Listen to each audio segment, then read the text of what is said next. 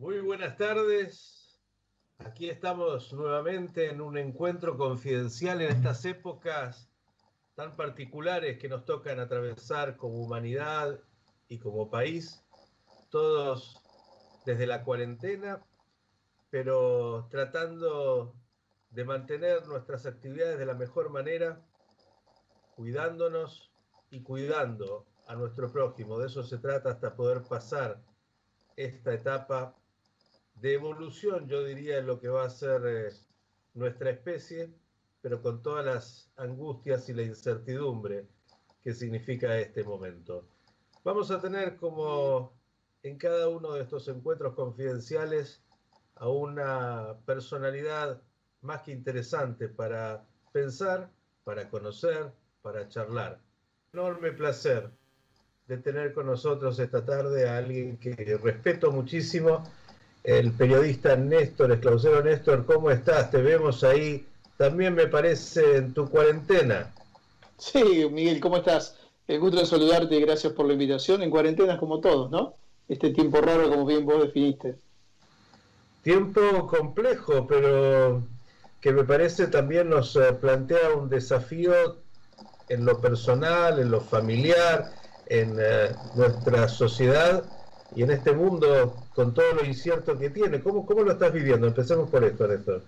Bueno, mira, te diría que con, esa palabra que acabas de utilizar, ¿no? Yo creo que la incertidumbre es la palabra, la definición que más cabe en este tiempo, ¿no? Nadie, nadie sabe, ninguno sabemos, no tenemos idea del mundo que nos espera en pocos días, porque no estamos hablando de un mundo que va a venir o una situación que se va a plantear dentro de un futuro muy lejano, sino que esto va a ser en días o en semanas.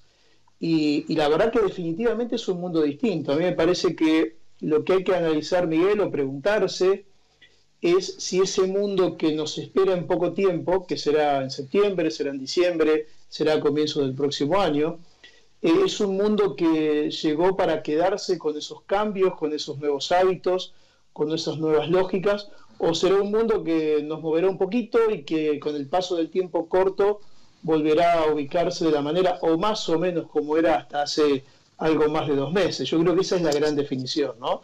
Si vemos en cada uno de los aspectos de nuestras vidas lo que puede cambiar y lo que va a cambiar y lo que ya cambió, la pregunta es saber si eso llegó para quedarse.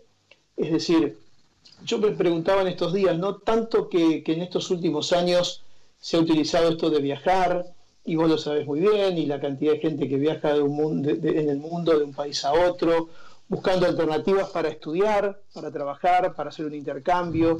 Eh, los más jóvenes que llevan una vida, llevan una vida que quizás nosotros hace algunos años este, imaginábamos era casi imposible o lo hacías una sola vez, que era irte un tiempo a algún lado, trabajar, estudiar, después irte a otro país, y después venir a tu casa, estar un tiempo y volverte a ir y abrir oportunidades de trabajo y demás, trabajar a distancia y volver a esos lugares. Eso definitivamente hoy yo lo veo cambiado, Miguel, ¿no?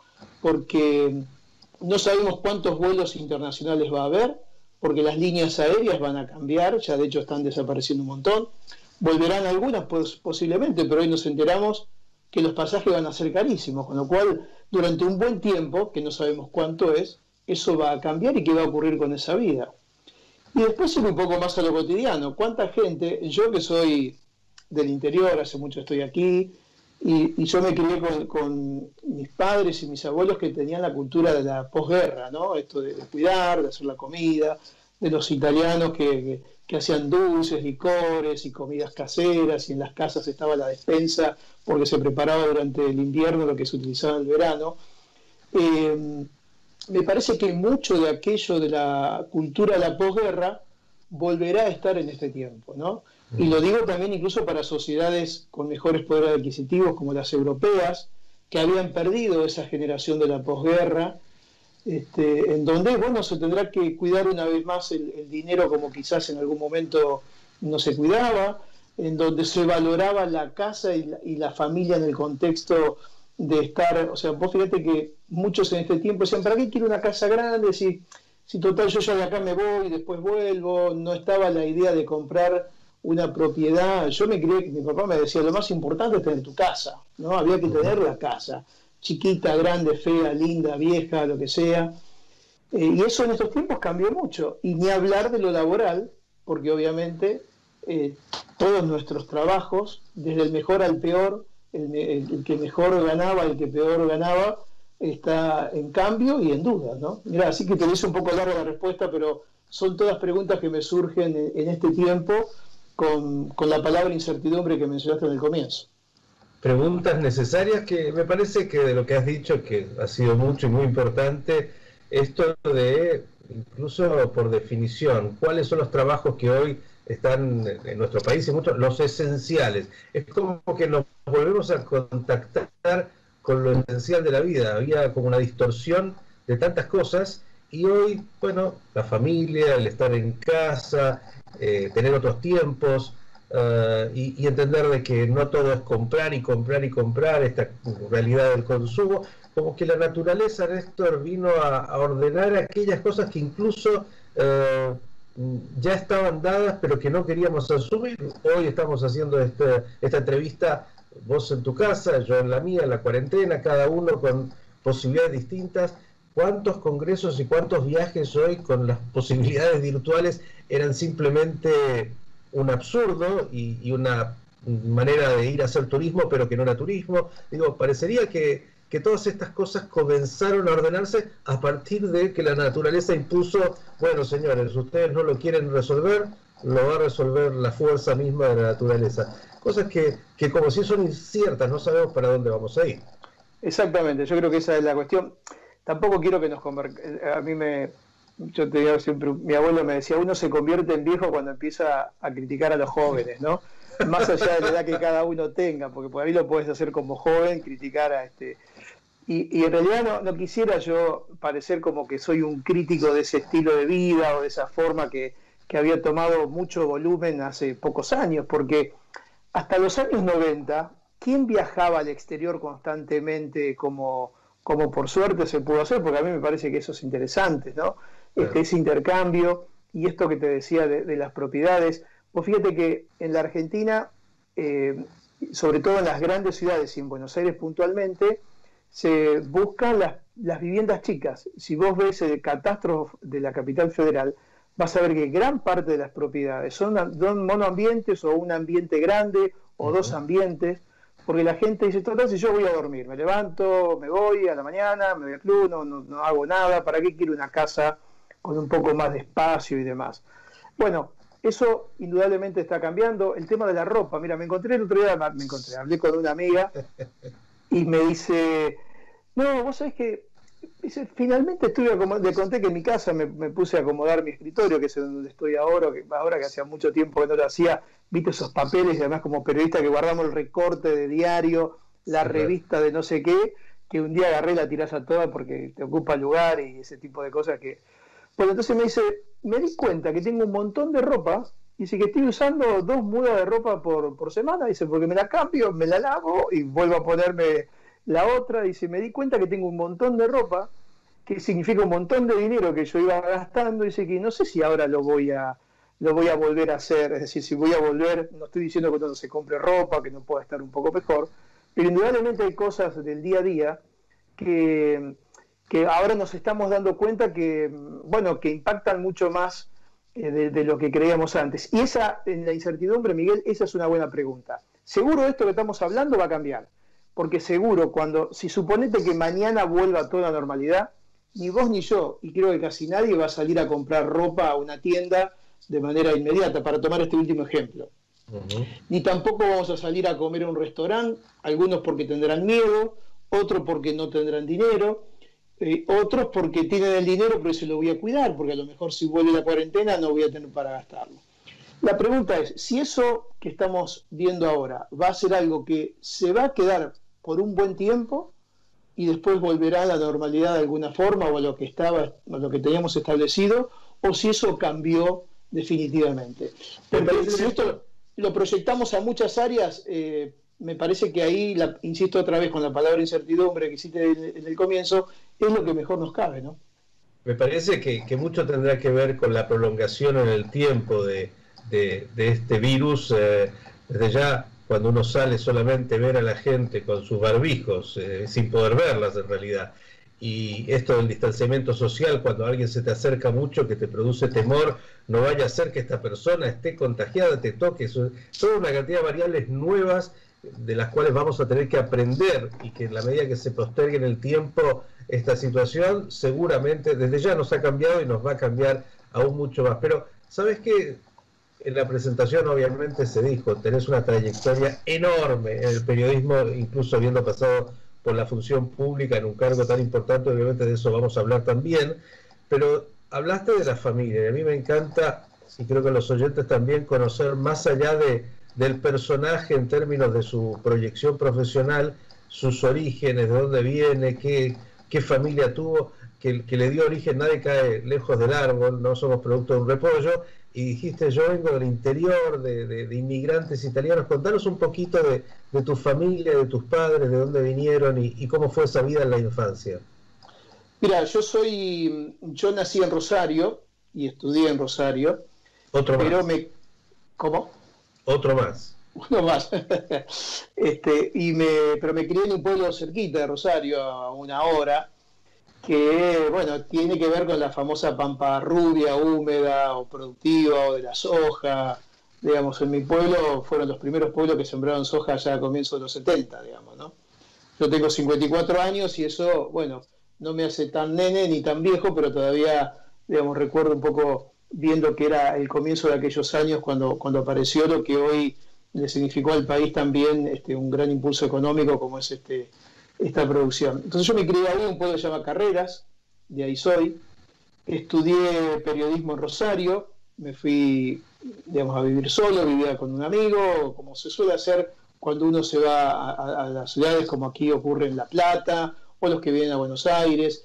La diferencia es que yo iba y venía, digamos, no eran, no eran viajes extensos, viajaba a dedo, ni siquiera este, en algún micro, en colectivo, muy poco, siempre algún amigo que, que te llevaba y trabajaba, o sea, trabajaba, yo a los 17 años me fui a vivir solo y vivía este, de lo que trabajaba en una imprenta, en una copistería y estudiaba periodismo y bueno, cuando me recibí me vine a Buenos Aires, eh, soy único hijo, este, no, no tengo hermanos, nunca, yo siempre digo que nunca tuve trato de único hijo, lo tuve más de grande cuando me fui, te diría que noté más ese, e-, esa actitud de, los padres para con un hijo único. ¿no? En mi casa no había mucho para repartir, mi papá era ferroviario, mi mamá este, se dedicaba a la costura, cosía hacia para afuera, y en la parte final eh, mi papá trabajó en un banco, en donde finalmente se terminó retirando como gerente después de mucho tiempo, mi mamá murió muy joven. Así que bueno, este, aquí, aquí estoy, me vine a Buenos Aires. ¿Qué hice? Lo primero que hice fue trabajar en Radio Nacional durante un tiempo, trabajé en en perfil en la revista Playboy, un amigo me dio así la posibilidad de hacer las entrevistas de Playboy, que, eran muy buenas, no sé, hace mucho no veo esa revista hoy, pero supongo que lo deben tener como un formato, que eran bien periodísticas. Y después tuve, bueno, mucha radio y tele, como ustedes allí eh, remarcaron en todos estos años, y después todo lo que vino, ¿no? ¿Y, cómo nace Néstor de, una familia que está, diría, en el campo, gente laburadora y esforzada, esa vocación del periodismo? ¿De dónde surgió el, bichito? Mira, la verdad que siempre, yo siempre quise, te soy sincero, yo siempre quise trabajar en la radio. ¿Sí? O sea, yo te voy a decir que el bichito que vos mencionás muy bien, mi primer bichito era trabajar en la radio. Por eso yo soy un gran oyente de radio y no dejé de trabajar nunca en la radio desde que me vine, desde que empecé, desde que me recibí, te diría, porque trabajé en la radio Rosario, y hoy mismo algunas colaboraciones para radios de afuera y de acá también. No, hoy no estoy haciendo programa propio porque hace poco que me fui del canal y estamos en plena cuarentena. Pero digamos, yo me considero una persona de radio, que para muchos estoy más vinculado a la tele, pero soy de radio. Y, ese bichito picó de escuchar radio. O sea, yo soy todo el día. compañía era en ese momento tu compañía, como tantos? Y lo sigue siendo hoy. Yo hoy escucho radio todo el día todo el día escucho radio. Este, la tele la veo muy poca. Eh, me gusta más hacer la tele que, verla, ¿no? Eh, la radio no, por eso es que doy clases además en la universidad y a mis, alumnos siempre le digo, cuando hacemos la, materia de radio, ¿quién escucha radio? La verdad que pocos lo hacen, con lo cual es un problema, porque la radio la tenés que querer y muchas veces uno quiere lo que conoce, ¿no? Eh, entonces, a mí lo, primero que, me surgió es estar en la radio. Yo quería, pensé, digo, soy locutor, pero con esta voz locutor no voy a poder ser, más en esa época había que ser para ser locutor y estar en el, en el ISER había que tener voz de locutor, digamos, ¿no? O sea, no, yo eso no lo tengo, así que por ese lado no, dije no. Pensé hasta estudiar para ser operador de radio, yo digo, algo tengo que ser en la radio. Y finalmente entré el periodismo que siempre me gustó. Yo en mi pueblo trabajaba en una radio circuito cerrado, a los 14 años ya empecé a trabajar en una radio de esas que existían antes como el cable, con un cable que se distribuía. Eh, hacía publicidades en la calle, mi papá me prestaba el auto y ponía unas bocinas arriba y hacía las publicidades de, del baile o del partido de fútbol del club o de algunos remates que había, digamos, siempre estuve muy vinculado a eso. Entonces, siempre me gustó obviamente lo social. Y después si bien hoy también estudiar periodismo es complicado, porque voy a decir, la verdad es que quien, tiene posibilidades de vivir de esto, eh, y esa es otra cuestión más aún de estos tiempos, eh, yo en aquel momento, imagínate que tenía, eh, no tenía ningún boleto para, poder ganar, ¿no? Este, yo, mm, durante todo ese tiempo, este, me decían, bueno, pero te vas a morir de hambre, este, y mi papá me dijo, mira, si lo querés hacer, hacelo. Total, de última, entonces yo siempre pensé que podía, podía ser, este, bueno, podía tener un taxi o trabajar en un banco y trabajar en el periodismo. Tuve posibilidad de trabajar en el banco con mi papá, me podía, que en aquel momento era un trabajo que, probablemente yo dije, si entro en un banco voy a ganar un buen sueldo, me voy a burguesar y no voy a intentar en esto. Y bueno, lo intenté. Hoy mis hijos, mi hijo menor estudia, este, eh, estudia en Juan este, antropología, y si uno tiene que hablar de qué las posibilidades de trabajo tiene, ¿y qué, le voy a decir si yo tampoco tengo este, nada para reprochar lo que pasó cuando yo estudié? Y mi hija estudia artes combinadas, que le gusta el teatro, el cine, y qué le voy a decir, que no hay trabajo, pero es lo que le gusta. Entonces, bueno, intenté de esa manera y yo creo que si uno insiste, insiste, este, lo, hace bien. Y no, te fue, y no te fue nada mal, digo, de ese chico adolescente soñando en te despertaba en ese momento, por un lado, una formación como hoy también cultural, una compañía, de todo lo que la radio como medio fascinante y distinto de otros nos permite, eh, pero bueno, de ese adolescente que soñaba y sin posibilidades, haber llegado a los roles más significativos periodísticos eh, en la capital. La verdad que es una trayectoria que seguramente cuando la mirás, eh, por un lado te debes a vos mismo sorprender, porque decir, mira, se pudo, ¿eh? como decías, ¿eh? de, ese mundo que parecía imposible, ¿a dónde, a dónde has llegado? ¿Qué, qué, qué, ejemplo importante que nos estás dando y también hablando de tus hijos como esto de seguir tu deseo, seguir tus sueños, seguir tu vocación, eh, más allá de como si hubiera algo seguro en este mundo, más hoy lo podemos decir, de lo incierto que puede aparecer en ese momento cuando te surge. Así que creo que, el ejemplo que has dado es fantástico para los jóvenes y para los no tan jóvenes eh, en este mundo que nos toca, donde tantas veces nos complicamos eh, más de lo necesario cuando tiene que ver con, qué es lo que estamos queriendo y, cuando lo seguimos con, intensidad me parece que, vale la pena y, hay un ejemplo, por ejemplo, lo que estás dando de, de cómo puede funcionar.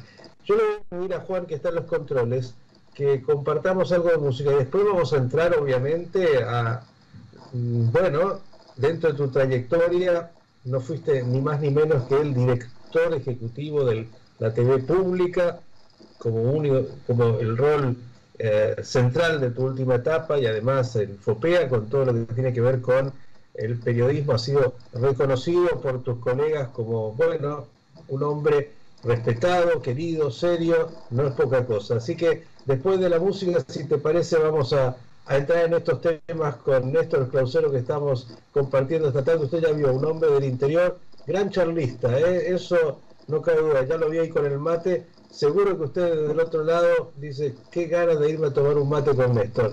Vamos a la música y seguimos.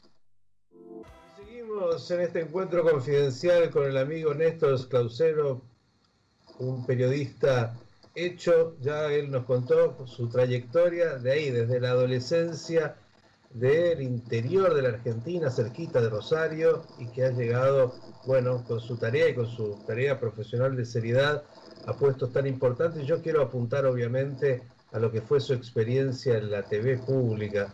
Néstor, eh, ¿cómo llegaste ahí? Y, y, si tuvieras que sintetizar ahora que ya no estás, algo de esa experiencia en, en la televisión pública Vamos a ir por distintos aspectos para que le puedas contar a la audiencia lo que es ese desafío, lo que fue y lo que es. Bueno, mira, yo llegué porque la verdad es que a mí me llamó Jorge Sigal, que era el secretario de Medios Públicos.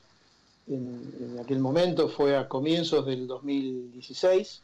No lo conocía Jorge, con quien después entablé una relación fantástica que hoy mantengo, un gran periodista, además. Eh, me llamó y me dijo, mira, quiero conversar con vos para hablar un poco de la situación de la televisión pública, en la parte de noticias. Él había visto, yo siempre me dediqué, siempre me dediqué, me he dedicado en varias ocasiones al tema de los medios públicos. Trabajé en FOPEA cuando comenzó, un poco era el único referente que, se dedicaba a la radio y a la tele en FOPEA era yo. Cuando FOPEA nace era muy de, de la gráfica, mucho de periodistas gráficos. Y, trabajé en, varios proyectos o ideas sobre los medios públicos. Y, bueno, me convocó, pero no, nunca pensé ni imaginé esto. Yo había ganado un concurso ya por el 2007 que, que finalmente no me dieron para ingresar al noticiero. Intenté en varias ocasiones durante los años siguientes hacer una gestión para si se podría reflotar aquello. Imaginé que a lo mejor tenía que ver con eso, que a lo mejor le había llegado ese comentario, esa versión, no lo sé. Bueno, me junté a tomar un café y me preguntó qué, me parecía, le conté cuál era mi idea, una idea que yo la, sostengo eh, a muerte con respecto a los criterios de los medios públicos. Yo creo, Miguel, que los medios públicos, y lo vamos a ver en este tiempo que comenzamos a vivir con la incertidumbre, como decíamos antes, de, de un escenario que no, no sabemos para dónde nos lleva, los medios públicos en todos los países, si son bien manejados, son los únicos que nos van a garantizar calidad e información con credibilidad. Y de hecho, si uno ve lo que ocurre en el mundo con la famosa BBC, que siempre es tomada como referencia en Inglaterra o en Gran Bretaña, o lo que pasa en televisión española o la RAI, cuando ocurre algo, la gente va a escuchar a la BBC para ver si fue cierto o no. ¿no? Porque no hay intereses tan cruzados, porque hay este, quizás menos cuestiones políticas secundarias que, motivan en algunas ocasiones a los dueños de los grandes multimedios y más en estos años que se han transformado. Entonces, bueno, como yo le conté para mí era central que sea un, contenido estatal no gubernamental, que para mí eso era central, y tratar de buscar hacer calidad. Bueno, parece que lo convenció, le convenció el argumento, no me fui de ese café que tomamos este, con ninguna idea concreta de oferta con respecto a lo que finalmente después fue, y así fue como llegó un día, no muchos días después, me llamó y me dijo, mira, te quiero ofrecer la gerencia de noticias si te interesa. Y ahí me marqué en aquella idea que también formaba parte de lo que era la, motivación que traía en aquel momento, Miguel, porque yo eh, siempre estuve delante de cámara en la tele, ¿sí? Entonces, eh, con todos los errores que, que yo veo, o las mejoras que se pueden hacer, dando clases durante tantos años de televisión, dije, me interesa en algún momento tratar de hacer algo de lo que tantas veces quise hacer o quiero hacer o que pregono que hay que hacer o que me interesa que se haga de mejor manera y bueno, ese fue el desafío que tomé. Mirá, eh, interesante en esta Argentina, también vale la pena rescatarlo, fue meritual, no era porque eras amigo del amigo, ni porque habías militado en la campaña para, sino por tu trayectoria periodística y por tu visión respecto de lo que tenían que hacer los medios públicos. Vale la pena rescatarlo. Y vamos específicamente a la televisión pública. Te encontraste, eh, yo diría, y, corregime si no es cierto, casi, casi con un ministerio eh, en términos de cantidad y estructura de personal, con vicios eh, no nuevos. ¿Cómo fue esa experiencia de tratar de plasmar esas ideas de una televisión, dijiste, pública, no partidaria, no del gobierno de turno. Eh, ¿Cuánto de eso se logró? ¿Cuáles fueron los impedimentos? Cuéntanos un poquito, porque creo que la gente a veces eh, desde afuera, claro, no tiene por qué conocer y no conoce las dificultades de poder plasmar esos buenos deseos de hacer una televisión realmente eh, pública que, sea para todos y que sea realmente de calidad? Bueno, mira, yo creo que la, la definición que te di antes, yo creo que lo pude concretar. Eh, el, espacio no fue un, noticiero o un contenido periodístico que respondiera al gobierno, al gobierno de turno. Eh, incluso durante el tiempo que yo estuve al frente de, los noticieros, nunca este, se, vieron cosas o mostrábamos cuestiones que ni siquiera en otro canal se podía mostrar o se veían por, decir, por distintos criterios, con lo cual yo creo que ese, ese cometido, el de hacer un, un canal con un contenido que tenga que ver con lo estatal y no gubernamental, lo pude llevar adelante. También por lo que hablábamos antes, ¿no? porque en el caso de, Jorge Sigal, vos me decías que no venía yo de, obviamente, de, militar en ningún partido o, de tener una cuestión vincular este, eh, política. Jorge a mí me, contactó por Twitter, para que tengas una idea, me mandó un mensaje privado diciendo necesito hablar con vos. ni siquiera tenía mi teléfono para que lo veas ahí. Eh, y yo creo que se pudo cometer porque ellos no me llamaron nunca para decirme esto sí o esto no. Y te cuento una experiencia que fue la primera que recuerdo hoy como dura, que fue, creo que más o menos debe haber sido en abril, marzo, abril del 2016, cuando Cristina de Kirchner vuelve a Buenos Aires después de, estar un tiempo en el Calafate, creo que va a tribunales y da un, da un discurso, un acto importante, ¿no? Eh, que fue a la mañana, tipo 11 de la mañana, algo así. Y yo tomé la decisión de ponerlo entero al aire y salió completamente todo el discurso de Cristina y todo lo que pasaba ahí, porque consideré que era noticia, era importante, incluso todos los canales estaban al aire con eso. Eh, y en ese momento dije, bueno, ¿qué va a pasar? Me va a llamar alguien y me va a decir por qué lo pusiste, o por qué no me preguntaste, o por... y la verdad que no me llamó nadie.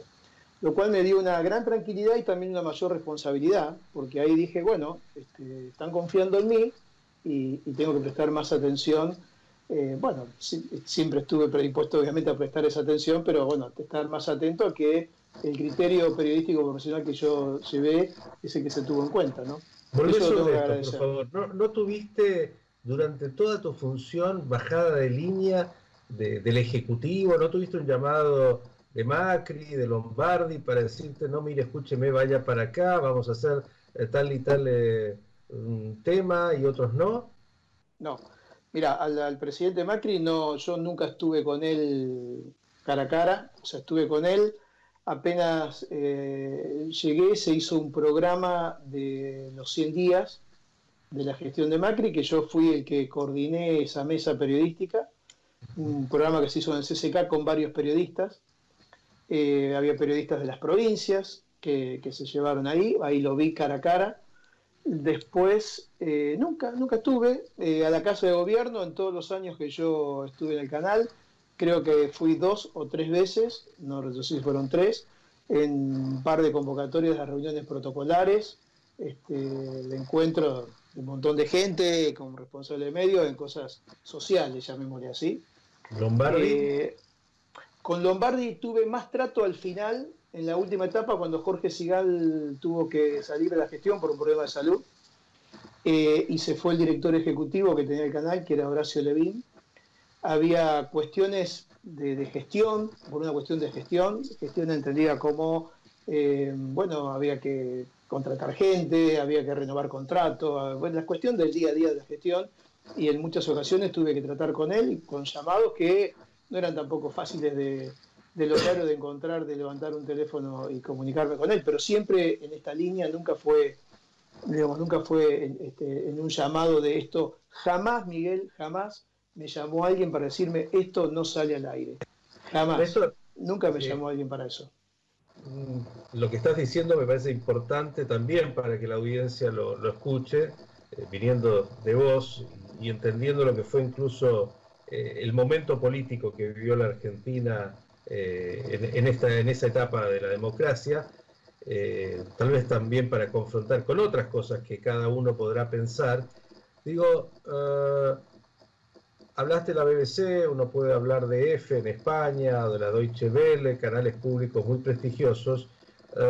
acá te encontraste con, bueno, un canal que venía siendo, me parece, un, lugar donde muchos se ponían amigos en distintos puestos, con, a ver si, si no me equivoco, con una superpoblación en términos a las necesidades hoy de, lo que es eh, la variable que ha tenido el periodismo.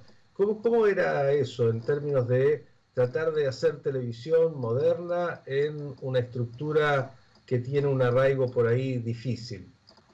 Bueno, es complicado como pasa en todos los medios públicos. Eh, tuve la suerte de poder viajar y participar en reuniones con representantes de varios países, con, la realidad de sus medios públicos. Entre ellos tuvimos incluso varios contactos con la gente de Israel, que ha hecho un cambio muy interesante lo, que se ha hecho en los últimos años. Eh, yo te cuento como, como primer detalle para, para, responder lo que vos decís. Yo no pude poner gente y tuve que hacer la gestión de todos los, eh, de los noticieros con la misma gente, la misma estructura que estaba cuando yo llegué.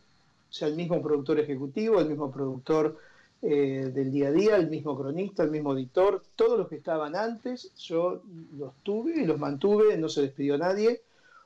un plan de retiro voluntario en donde se fueron algunos, como pasó en líneas generales con toda la administración pública, pero ya era gente que estaba para jubilarse o que tenía algunas condiciones, o sea que no se despidió a nadie. Y tampoco se incorpora a nadie, solamente algunos contratos artísticos de gente que conduce o que condujo y que después se fue, que no se quedó tampoco en la estructura. Y eso debo decirte que significó un gran desafío para mí y para muchos los que estaban allí, ¿no? porque también por primera vez eh, muchos tuvieron que trabajar de una manera en donde pasa mucho en los medios públicos en todos lados, que se trabaja mucho con la agenda del gobierno de turno. ¿no? ¿Qué hace el gobernador, si es un medio provincial? ¿Qué hace el intendente, si es de una municipalidad? Obviamente quien hace el gobierno, históricamente hay que hacer esa agenda. Y eso también te da una tranquilidad en el trabajo, porque decís, bueno, ya cubrí lo que hace el presidente y nadie me va a decir nada.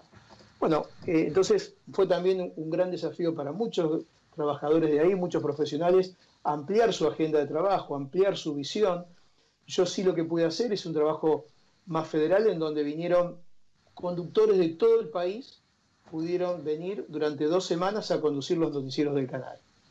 Eh, gente, busqué gente y eso, fíjate, ahí es otro detalle. Nadie me dijo tenía que venir alguien de un canal o de. Yo pude traer gente de canales privados, de gente de, canales públicos, de, de, todo el país. Todas las provincias estuvieron representadas durante tres años largos que venían por 15 días conductores de noticieros de, cada una de las provincias, algunas de las grandes ciudades como Córdoba, pero también otros de pequeños pueblos, como vinieron de Jujuy o, de Salta, que eran pequeñas localidades con sus noticieros conduciendo, para que también, digamos, esa cara, esa voz, se viera representada en el canal de todos, ese tono de voz y con la empatía que podía generar en la propia audiencia. Es decir, no solo porque fueras de San Luis y vas a venir acá, sino que es una persona que está en un canal de ahí, que el público de ahí habitualmente lo ve en su canal local para que se viera una pantalla nacional.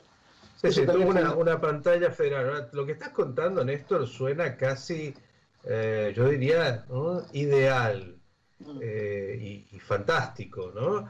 Pero me imagino que, que no es todo tan fácil. Eh, he tenido la posibilidad de, bueno, de estar alguna vez en el canal o de, conocer la Radio Nacional, eh, mega estructuras en términos de, cantidad de personal. Eh, la, TV, la TV pública en la Argentina tiene, otra vez, tres veces la cantidad de personal que, tiene algún canal estatal en, algún otro país. Eh, en nuestras particularidades argentinas eh, lo partidario y lo político no está ausente, los piquetes, voy a decirlos así, no son algo infrecuente incluso dentro. Eh, ¿Esto pasó? ¿Lo tuviste? ¿Lo viviste? Y obviamente que también tuve resistencia de sectores gremiales, ¿no? Esto sobre todo, eh, digamos, algunas cuestiones que tenían que ver con, muchas veces con cuestiones ideológicas, por, querer imponer determinados criterios, o, también buscar este, imponer, eh, digamos, determinadas formas de trabajo que no eran habituales allí, lo cual eso indudablemente significó un problema, eh, un problema en, algunos momentos que, se, hizo, se hizo bastante difícil, pero yo lo que siempre impulsé y me voy con esta idea central de, todo lo que pude hacer ahí es el profesionalismo, digamos, ¿sí? que intentaba, este, que intenté durante toda mi gestión que la gente trabaje profesionalmente, que no sean militantes de nada, ni de Macri, ni de Cristina, ni de la izquierda, ni de la derecha, o sea, y ese, bueno, es un desafío que tiene sus problemas también, ¿no? Pero bueno, me parece que es una, buena, es una buena experiencia, Miguel, permitime terminar con esta idea, es una buena experiencia para que se tome como referencia a futuro, no es que quiero que se tome mi nombre, mi apellido, para que sea ningún estatus, no estoy diciendo eso, estoy diciendo que es un buen camino a marcar para ver si se puede eh, hacer que sea realmente contenidos y un canal de todos y no de algún sector político de turno. Mm. ¿Y qué sentís cuando aparece ahora como directora Rosario Lufrano y en pantalla desde el inicio de su gestión aparece reconstruyendo, casi casi como que hubiese sido un canal arrasado? Mm. ¿Qué te pasa? No, no, eso no me gusta. La verdad que sinceramente debo decirte que no veo el canal. Eh, pero me enteré hace poco, me mandaron el videito de eso y no, no, no me gustó para nada que pongan eso así. Y cuando eh, toma la gestión, incluso, bueno, hay una reivindicación eh, de, aquellos que aparecían como excluidos, como, como que fueron maltratados, te habrás enterado. Sí, bueno, eh, eso tiene que ver un poco también con la, con la, situación económica. Lo que hubo en el canal fue una cuestión presupuestaria, con un directorio que en su momento tomó una determinación con respecto al presupuesto que nos daba y se se mantuvieron todos los puestos de trabajo, a cambio de esto se redujeron algunas horas extras o algunos viajes que, bueno, se dejaron de hacer por una cuestión de presupuesto, como pasa en cualquier medio, y eso fue tomado como un maltrato por parte de la conducción de algunos gremios. Yo creo que se refería un poco a eso. ¿Cuánta gente trabaja en la televisión pública? Eh, Creo, bueno, cuando nosotros llegamos, te estoy hablando de números generales, ¿no? Había 1.200 empleados, un número así, y creo que cuando nosotros nos fuimos había 900 y algo, algo así. Más o ¿Cuánta gente se requiere? Bueno, eso significa un poco del modelo que vos este, quieras tener, ¿no? Eh, la televisión como la radio de hoy y los diarios, obviamente con la tecnología de por medio, este, cambian muchísimo la forma de producir y demás son estructuras que, hay que repensarla para un canal. No es lo mismo un canal que, genere contenidos propios que, que, no genere. Entonces, de ese modelo depende mucho el número de gente que vos necesitas, tanto para trabajar en lo que es televisión en sí, como para la parte administrativa. Entonces, hace falta repensar todo para poder hacer este, quizás un, número distinto al que, hoy se tiene. Eh, siempre es una cuestión urticante, ¿no? Porque si decís que hay que que hay que hacer un canal de 200 personas o de 2.000 personas pueden parecer este, cuestiones odiosas de un extremo o el otro, pero en realidad hay que discutir qué tipo de, canal público y de qué contenido en los medios públicos tenemos para poder tener una respuesta coherente con respecto a eso. Digo, porque esto me parece, yo lo decía en un momento, eh, en la televisión pública, los medios públicos son una especie de Estado dentro del Estado. Y uno podría casi hacer un espejo, decir, lo mismo que nos pasa eh, en el Estado globalmente pasa en estos lugares donde, bueno, los gremios que planteaste, por ejemplo, inmovilizan posibilidades de repensar modelos, de que algunos eh, se adapten a, los cambios. Eh, incluso en estas épocas, lo decimos, estamos haciendo ahora radio y con imagen y con todas las posibilidades, con, con estas variables nuevas que tiene la tecnología, y parecería que en esos lugares los gremios y otros no quieren ni escuchar de que la realidad ha cambiado. Sí, bueno, por eso te hablábamos al comienzo de cuánto va a cambiar este tiempo un montón de nuestro día a día, de nuestras vidas, ¿no? Y, de la forma de producir y de trabajar en cualquier ámbito. Eh, obviamente que en los medios, bueno, a ver, eh, nosotros estamos viendo que hoy vos haces radio con una calidad óptima, tranquilamente desde tu casa o desde una distancia, no solo por estar en tu casa dentro de Buenos Aires o en un lugar cercano, sino que podrías estar en Comodoro Rivadavia o en Nueva York haciendo exactamente el mismo programa como, como quizás hace algún tiempo era impensado o era muy difícil técnicamente o muy caro, hoy es muy sencillo. La televisión de hoy que estamos viendo a nivel mundial también muestra otras cuestiones que tienen que ver con ver y nos acostumbramos, nuestro ojo se acostumbra y mucho a ver que los entrevistados o muchas de las cosas que se se, exponen tiene que ver con esta pantallita de una red social que van a ir mejorando. El famoso Zoom, Skype era lo primero que hubo o lo más popular hasta hace un tiempo y ahora se incorporó Zoom y hay otras plataformas que seguramente llegarán para mejorar esta calidad y mejorar las posibilidades y, seguramente más en la parte periodística vamos a tener mucho de esto, ¿no? Y eso, bueno, va a cambiar también la forma de trabajar dentro del periodismo, no solo televisivo. Ahora, hay un detalle que siempre es importante, Miguel. Uno en este trabajo, en esta profesión, lo que tiene que tener es una historia para contar digamos, si vos no tenés una historia para contar, estás complicado en el trabajo de cualquier medio. Y la manera de contar la historia puede cambiar.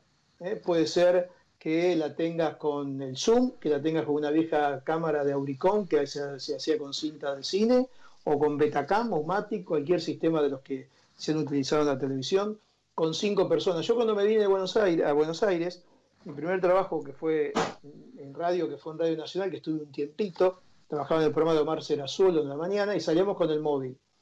El móvil de la radio en ese momento tenía, era una camioneta grande, una Ford grande, tenía un chofer, un operador, tenía un técnico y estaba el cronista, éramos cuatro. Cuando llegábamos a un lugar para salir al aire, el técnico se bajaba, subía, ponía una antena, como las antenas que tenemos en nuestras casas de la vieja televisión de aire, subía esa antena, buscaba que con el VHF se pudiera conectar con la radio. Si lograba esa conexión, el operador empezaba a funcionar para conectarse y ahí salíamos al aire. Eso llevaba mucho tiempo y éramos cuatro personas para hacer un móvil en vivo para la radio. Hoy, con un celular y desde hace ya mucho tiempo, estamos saliendo al aire, incluso hasta en algunas ocasiones con mejor calidad. Bueno, quiero decir, la tecnología te da un montón de herramientas. Ahora, la historia para contar es exactamente la misma. Si yo no tengo una historia interesante, no voy a tener mucha posibilidad de, hacer un buen contenido. Aunque la tenga que hacer con aquel móvil con cuatro personas o con una salida con móvil con cospeles de un teléfono de, de Entel o con un iPhone de última generación hoy. Entonces, nosotros como generadores de contenido en los medios vamos eh, recibiendo lo que la tecnología nos da para hacer nuestro buen trabajo. Pero el buen periodismo, la buena posibilidad de contar una historia es exactamente hoy igual. Con todas estas tecnologías que en la época de Gutenberg cuando se imprimía de otra forma. Yo quiero contarle a los jóvenes que nos escuchan que Néstor Clausero no está hablando de la prehistoria, está hablando de hace un ratito, cuando se requerían eh, cuatro personas y más y una estructura para hacer lo que hacíamos y que hoy lo podemos hacer, como por ejemplo hoy, eh, hablando cada uno de su casa y saliendo incluso a través de la radio, a través de la web, a través de las redes sociales, llegando a todos los lugares del mundo. Estas maravillosas posibilidades, pero como dijo, hay que tener el contenido, la historia. Y un gran charlista, sin duda, Néstor Clausero. Vamos a ver si luego de una nueva breve pausa musical podemos hacer que nos hable de los contenidos hoy, que nos hable incluso de cómo está viendo eh, esta historia que estamos compartiendo y cómo se está abordando, relatando a través de los medios. Juan, ahí en los controles, todo suyo. Bien, y seguimos en este encuentro confidencial, como yo le decía, hombre del interior. Eso quiere decir que, bueno, tiene mm, esto de tomar mate, de charlar con mucha calidez, eh, y eso que es un hombre de medio que sabe que las definiciones en los medios y cuando uno edita es rápido, pero eh, se nos ha pasado gran parte del programa. Yo quiero aprovechar de, escuchar a él, desde, yo leí incluso escrito algo bastante crítico de cómo ha sido el abordaje de los medios hoy, por ejemplo, frente a, esta pandemia, este coronavirus, si están cumpliendo los periodistas realmente con, su función de una buena manera o no. Néstor, ¿cómo, ¿cómo, has visto? La historia obviamente es esta, no hay otra hoy. Eh, ¿Te parece que, que, los medios la están reflejando bien, los periodistas están trabajándola bien o que hay una repetición permanente? Sobre todo lo digo en términos de la televisión, aunque no estés viendo mucha. No, bueno, cuando te digo que no veo mucha, es que no es mi, principal medio este, en el día a día, porque sigue siendo la radio. Eh, con respecto a los medios en general, ocurre algo, Miguel, que es también interesante tener siempre muy en cuenta cuando uno escucha, lee o habla sobre los medios, que muchas veces los que hablan de medios o sobre medios nunca han estado en los medios, nunca han trabajado en un medio.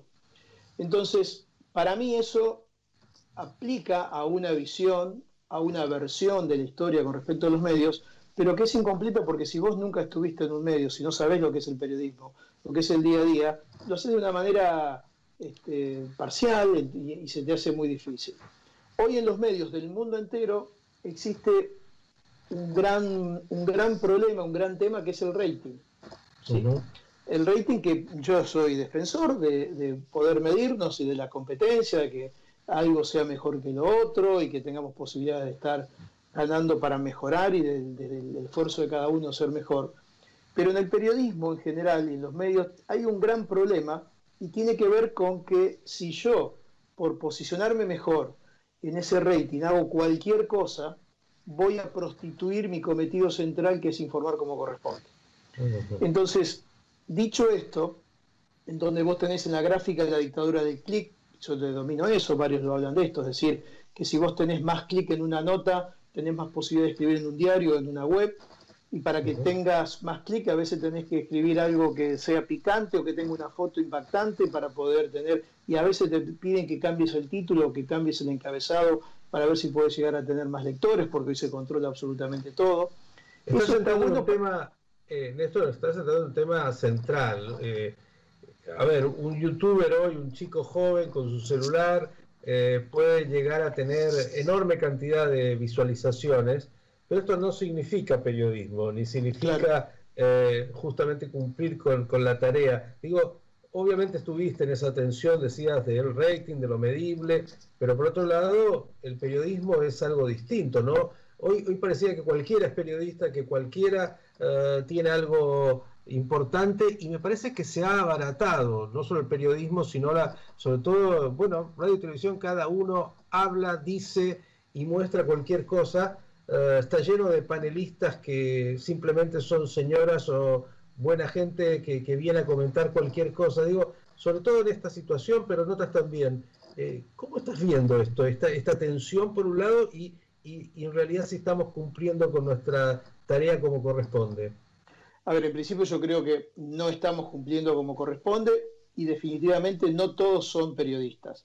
O sea, que alguien ponga una imagen en YouTube o que escriba en Twitter o en una red social o en una web no lo convierte automáticamente en periodista. ¿sí? Eh, yo te doy este ejemplo sencillo. Vos ahora te duele la panza. ¿sí?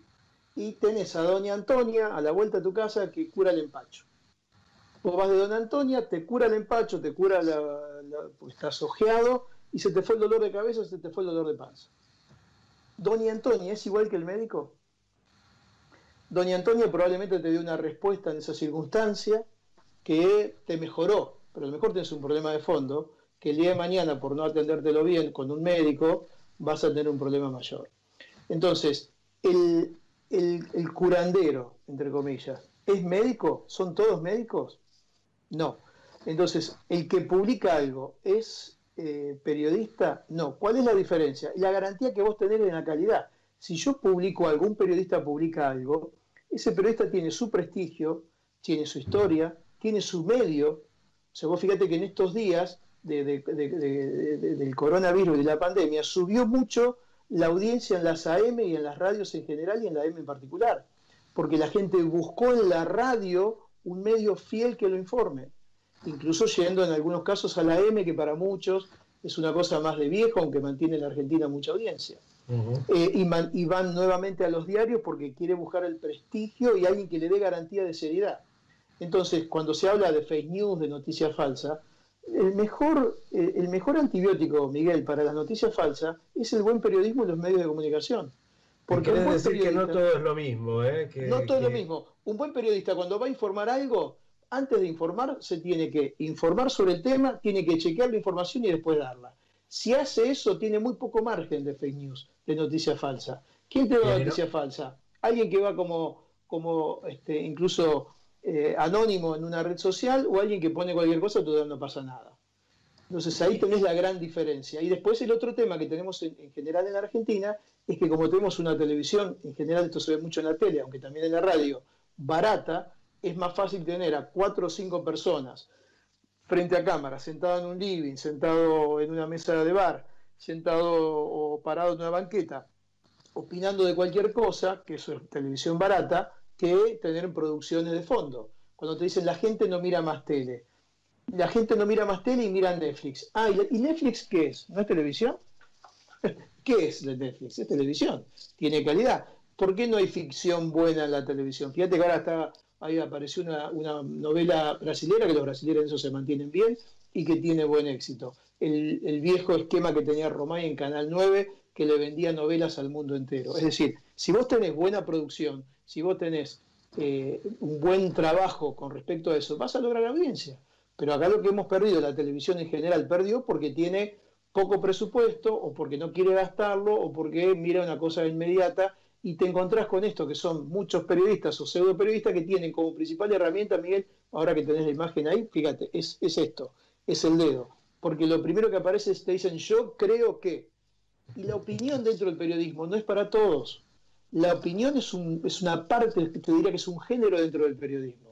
¿no? Entonces, no cualquiera eh, puede opinar así libre, no porque le vas a, coartar la libertad de, opinar. Estás diciendo que una opinión tiene que ser una persona que tenga historia, que tenga espalda, que te diga fulano de tal y no cualquiera. ¿Cuántos temas, Néstor, que has abierto y nos han quedado para un próximo encuentro? Porque, como dije, sos un charlista fantástico pero me hubiese gustado y tanto hablar sobre la investigación periodística, lo que significa esto que dijiste, la producción, la importancia de invertir esfuerzos, recursos en producción, en investigación, en hacer periodismo serio y responsable. Pero bueno, lo, importante es que hemos podido compartir después de un tiempo este espacio en esta época tan particular agradecerte enormemente y, comprometerte para que tengamos un próximo encuentro confidencial donde podamos, entre otras cosas, ahondar sobre lo que es esta maravillosa profesión, el periodismo, lo que significa en términos de responsabilidad social y de vocación de servicio, temas y temas que con vos, que has tenido una trayectoria, como hoy contaste, de ahí, desde tu adolescencia en el pueblito escuchando radio, a haber estado como responsable de la información pública en el canal público de, eh, del país y además en tu trayectoria en FOPEA, que es otro tema que no pudimos abordar. ¿Te parece lo, lo dejamos hasta un próximo mate compartido? Claro que sí, Miguel, te agradezco mucho. Perdón si, si hablé mucho, porque la verdad que me sentí muy cómodo. Es un honor siempre conversar contigo. Eh, espero que, que, no sea tan de charlatán este, este, esta definición que, me pueda caber este, por haberte extendido quizás un poco en la respuesta. Al contrario, eso sí pero me parece mucho para decir. Es, interesante debatir esto porque, bueno, cada vez más la gente mide muchas veces lo que pasa con, los medios y fíjate que la pérdida de audiencia de algunos medios tradicionales tiene que ver con eso, ¿no? Y, y eso es una lástima que se puede hacer, no es, solo una cuestión de plata, es una cuestión también de, de, inteligencia, de, y bueno, después como todo en la vida te puede ir mejor o peor. Pero bueno, te agradezco infinitamente tu tiempo y el tiempo de tu radio, espero que los oyentes le, haya resultado amena nuestra charla. Señores, Néstor Clausero pasó por este encuentro confidencial, será hasta el próximo. Hasta aquí fue Encuentro Confidencial de hoy. Un recorrido por la vida, trayectoria e intimidad de los protagonistas de la realidad. Los esperamos en nuestra próxima emisión.